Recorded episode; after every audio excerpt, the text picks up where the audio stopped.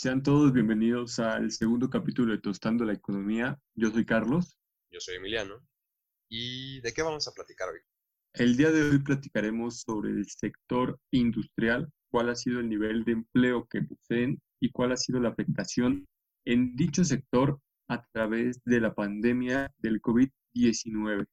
Ok, yo creo que para empezar sería bueno explicarles a nuestros oyentes qué es un sector en la economía. Básicamente son tres sectores, es el sector primario, secundario y terciario. El primario es conocido como un sector agroindustrial y básicamente está compuesto por actividades agrícolas, por actividades de pesca, actividades extractivas. Es muchas veces relativo al campo y a todo lo que es referente a la minería, extracción de recursos de la tierra y principalmente ese es el sector. ¿Cuál es el sector secundario o industrial manufacturero? El sector secundario industrial manufacturero puede denotarse como la participación de las grandes empresas que se dedican a la transformación de los recursos naturales provenientes del sector primario para su transformación y próxima comercialización para el sector terciario, es decir, la presencia de empresas grandes en las cuales se ocupa maquinaria y equipo y fuerza laboral de los trabajadores para poder producir bienes finales de consumo, que son distribuidos para las poblaciones urbanas, rurales. El sector industrial se compone por esas actividades y es una parte fundamental para la economía Junto con ella también se tiene el deslabonamiento con el tercer sector, que era el sector servicios. El sector servicios está enfocado en el comercio, en los servicios educativos, deportivos, artísticos y sociales, los cuales son necesarios para el funcionamiento de la población en ciudades, países y en escala mundial. ¿Algún comentario respecto a ello, Emiliano? Claro, el sector servicios o el sector terciario también está enfocado a las actividades financieras y todo lo que son bancos, cuestiones de crédito, inversiones, forman parte de la composición del sector servicios. Es fundamental la participación íntegra de los tres servicios con la finalidad de ver sus diferencias, como podemos asumir, y a través de la información que nos proporcionó Emiliano, podemos decir que es complicado la medición en el sector primario ante la presencia de múltiples trabajadores en los cuales no tienen firmas de contratos o las condiciones no son las óptimas. ¿Algún comentario respecto a ello, Emiliano? Claro, yo creo que es importante mencionar también que la naturaleza del sector primario está muy sujeto a los ciclos naturales, no es una producción constante como puede ser en el sector secundario o como el sector terciario. Es más sujeto a las variables que tiene el entorno, el ambiente, entonces también es una medición es complicada. Claro, en el sector servicios también encontramos el problema de que no es necesario la participación completa de los trabajadores o en realidad muchos de los trabajadores quieren estar en él y se formó un sector, un subsector en él que será conocido como economía informal. Ellos no pagan impuestos y eso dificulta más la medición del sector debido a que ante la presencia de este subsector existen condiciones en las cuales no pueden ser medidas fácilmente las presencias de empleo, por lo tanto, también lo consideramos un sector complicado en su medición. ¿Algún comentario respecto a ello, Emiliano? Claro, yo estoy completamente de acuerdo y también hacer hincapié en que el sector terciario ha sido afectado de forma heterogénea por COVID. Hay actividades que han sido muy afectadas como turismo, hay otras tal vez como el sector financiero que están un poco más estables, la, la naturaleza del trabajo, cómo se realiza el home office. Entonces, pues también es complica medir realmente qué tan afectado ha sido el sector durante la pandemia. La presencia de ello nos deja como un indicador más estable y más exacto por su medición, debido a que las grandes empresas tienen obligaciones gubernamentales, como es el pago de impuestos, la nómina o el pago de, de seguridad social, lo cual hace que sea un poco más exacto que los demás, los demás sectores. Ello nos provoca la presencia de indicadores en los cuales podemos denotar a partir de la fuente de INEGI que el empleo cayó prácticamente a niveles del 2013. A partir de febrero del 2020 podemos notar la caída del empleo de una forma acelerada en el sector industrial. Esto a partir de las medidas gubernamentales de la jornada de sana distancia se disminuye la producción, pero ello no tiene nada más una repercusión gubernamental. También esto viene derivado de la caída del comercio internacional provocada por los cierres comerciales en China y demás países asiáticos a los cuales nosotros como país manufacturero recibíamos y exportábamos manufacturas para otras cadenas globales de valor. ¿Algún comentario respecto a esto, Emiliano? Sí, claro, yo creo que es importante mencionar que la disminución del empleo tiene efectos sobre la población, claramente. Hay una disminución de los ingresos también. La subsistencia se vuelve más complicada. Necesitamos pensar en qué está haciendo esta pandemia con el empleo. Realmente hay una, una tendencia, no hay una tendencia. Yo creo que es evidente que hay una tendencia, a pesar de que hay sectores menos afectados, como el agrícola, que prácticamente no ha disminuido su producción. Hay sectores muy afectados, como podría ser el turismo durante los primeros meses principalmente. Y hay sectores que se han mantenido un tanto inertes, que han sido afectados, pero menormente, como puede ser el sector financiero. Ahora, si tomamos como punto de partida el sector industrial, que ya mencionamos el por qué, podemos ver con un poco de información de INEGI, el personal ocupado ha disminuido notoriamente, como decía mi compañero Carlos, desde febrero, y ha alcanzado valores que son de 2013. ¿Esto qué significa? Tenemos una ocupación o tenemos a la gente trabajando en el equivalente de hace siete años. Para ponerlo en perspectiva, imagínense borrar todo el trabajo que se ha generado durante estos siete años. Yo creo que es bastante. Imaginen todos los trabajos nuevos que se generan por año, eliminarlos. ¿Cómo afecta eso a la población? ¿Cómo afecta a la economía?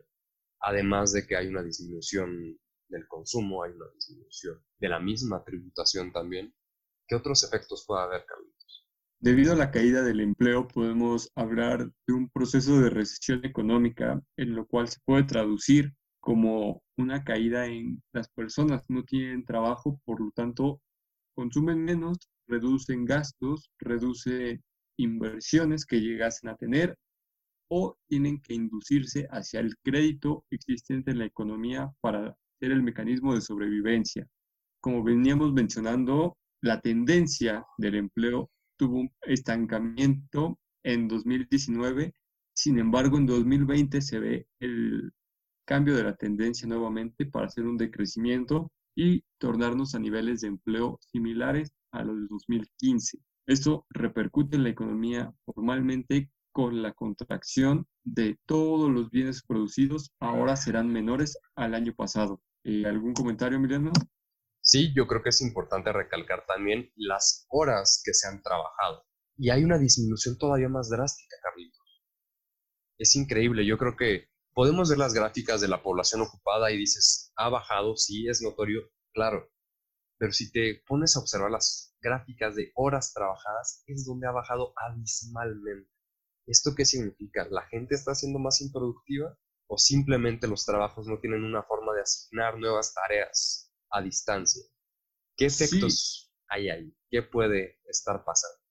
Debido a que ese análisis está basado en el sector industrial, podemos decir que las manufacturas han sido fuertemente afectadas debido a la presencia de la composición productiva que tienen las maquilas, las grandes industrias, que es necesaria la participación laboral de individuos e inclusive individuos en un espacio delimitado y son múltiples, debido a la presencia de jornada de sana distancia que se ha tenido como respuesta política, se tuvo que disminuir la presencia de trabajadores y en lugar de mantener los niveles de producción, ya sea por el lado de la demanda de servicios y demanda de productos que cayó por la pandemia ante los cierres de establecimientos, de centros turísticos, de centros deportivos, tiene ahora un problema en la producción debido que no existe ah,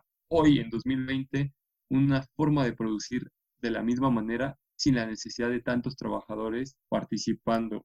Si bien se opta múltiples veces por la presencia de mucha innovación para que la máquina cubra las necesidades, hay afectaciones en las cuales no puede ser cubierto la presencia de persona por una máquina en la industria. ¿Y ¿Algún comentario respecto a ello, Emiliano? Sí, yo creo que es importante recalcar que La forma en la que probablemente esto desemboque o la tendencia que vamos a ver va a ser a la inserción de nueva tecnología, simplemente por el hecho de que no sabemos cuándo se vaya a recuperar el nivel de flujo de personas que teníamos antes. Y además esto tiene que empujar a las empresas porque esto no va, los productores no pueden frenar. Ellos necesitan estar en constante movimiento, en constante producción para poder subsistir, a menos que quieran cerrar, que evidentemente es una situación muy lamentable y que probablemente le ha pasado más de un negocio, más de una empresa, más de una fábrica. Pero, ¿qué efectos puede tener esta obligación a la innovación tecnológica, Carlitos? Aquí también es necesario la participación de lo que podemos llamar salarios. El INEGI lo demuestra con el nombre de remuneraciones y estas se pueden ver como un proceso muy estancado. Lo tenemos desde 2015 hasta el 2020 y vemos que ha sido un crecimiento prácticamente del 5%, la, es decir, yo le pago y le crezco el salario a los individuos que participan y este no ha sido creciente, ha sido siempre muy estable. Desde la década de los 90 que se mantiene la tasa de salario mínimo, se cambia o aumenta de una manera a cuentagotas y el problema principal para 2019 es de que se empezó a liberalizar, es decir, ya no existía la referencia de salario mínimo. El principal problema que tenemos hoy en día con los trabajadores que se participaban en la industria es que los salarios vienen hacia la baja. Con esto puedo decir que las empresas, ante la poca venta que poseen y ante las malas estados financieros que pueden llegar a tener, tienen que empezar a hacer despido de personal y esto hace que crezca el desempleo, crezca la desigualdad social y principalmente se tenga un proceso de alentización de la economía, es decir, la gente deja de producir para poder permanecer defendiéndose la forma de sobrevivencia de las empresas y personas tanto en el sector agrario, sector industrial y en el sector servicios. Sí, claro, estoy de acuerdo. Yo creo que también es importante recalcar que si hay un cambio en cuánta maquinaria o cuánto capital, como se le puede decir en términos económicos, existen las empresas, también evidentemente a largo plazo hay una disminución de la mano de obra necesaria para... Yo creo que eso es muy importante porque también es un fenómeno que a largo plazo va a disminuir la cantidad de empleo necesaria para mantener o, incrementar los niveles de producción. Entonces esto puede tener efectos contraproducentes en la distribución del ingreso o la distribución de la riqueza del país. Si en este momento no somos capaces de generar suficiente empleo para abastecer a todos los mexicanos de un trabajo digno, entonces si en unos años es todavía necesario menos empleo o menos personas para llevar a cabo la producción, yo creo que nos encontramos en un círculo un tanto vicioso. Entonces lo que tenemos que pensar en ese momento es ¿qué podemos hacer? Es una tendencia, claro, yo creo que todo aquel que sepa un poco de economía o incluso las personas se dan cuenta de cada vez son más máquinas, cada vez las personas tienen que ser menos. Y ese efecto yo creo que está siendo potenciado por la pandemia. Yo creo que es ha mostrado una tendencia que estaba presente, pero que se ha hecho todavía más tajante. Sí, debido a la presencia de la pandemia vamos a ver afectaciones de los contratos, de todos los salarios que se van a perder y son tristes, muy tristes noticias, pero debemos de asumirlas y empezar a, a ver cuál será el método de reactivación económica. Debido a que en el sector servicios, y es un factor muy importante, existe los sindicatos, podemos decir de que la caída de este sector no ha sido tan grave como en el sector turismo o en el sector de actividades deportivas, debido a que el sindicato siempre va a tener la obligación de mantener algunos empleos. Por lo tanto, se ve la importancia de este agente económico en el sistema para poder mantener algunos empleos que son fundamentales y gracias a ellos se tengan aún familias recibiendo ingresos. Otro indicador que me encantará revisar, como lo dije anteriormente, será la actividad del turismo. El turismo ha sido golpeado prácticamente un 7% en sus niveles normales o previos. ¿Esto qué significa? Que de 100 personas que hacían actividades turísticas en diciembre del 2019, perdieron siete el empleo y esto no es lo importante. Lo importante será revisar el segundo trimestre cuando se vea la jornada de sana distancia y ver cuáles son los indicadores que se han caído más. Esta parte es fundamental para mí con la intención de demostrar la importancia que ha contado el sindicato en manufacturas y en demás actividades para poder mantener los niveles de empleo sin una caída pronunciada. Sí, yo estoy completamente de acuerdo y de hecho podemos comparar un poco los datos que tenemos. Si se dan cuenta, el personal ocupado no ha tenido bajas tan fuertes como las horas trabajadas. ¿Esto qué significa? Que a pesar de que hay mucho menos trabajo, que hay mucho menos gente presente, se mantiene con el empleo. No está siendo despedida.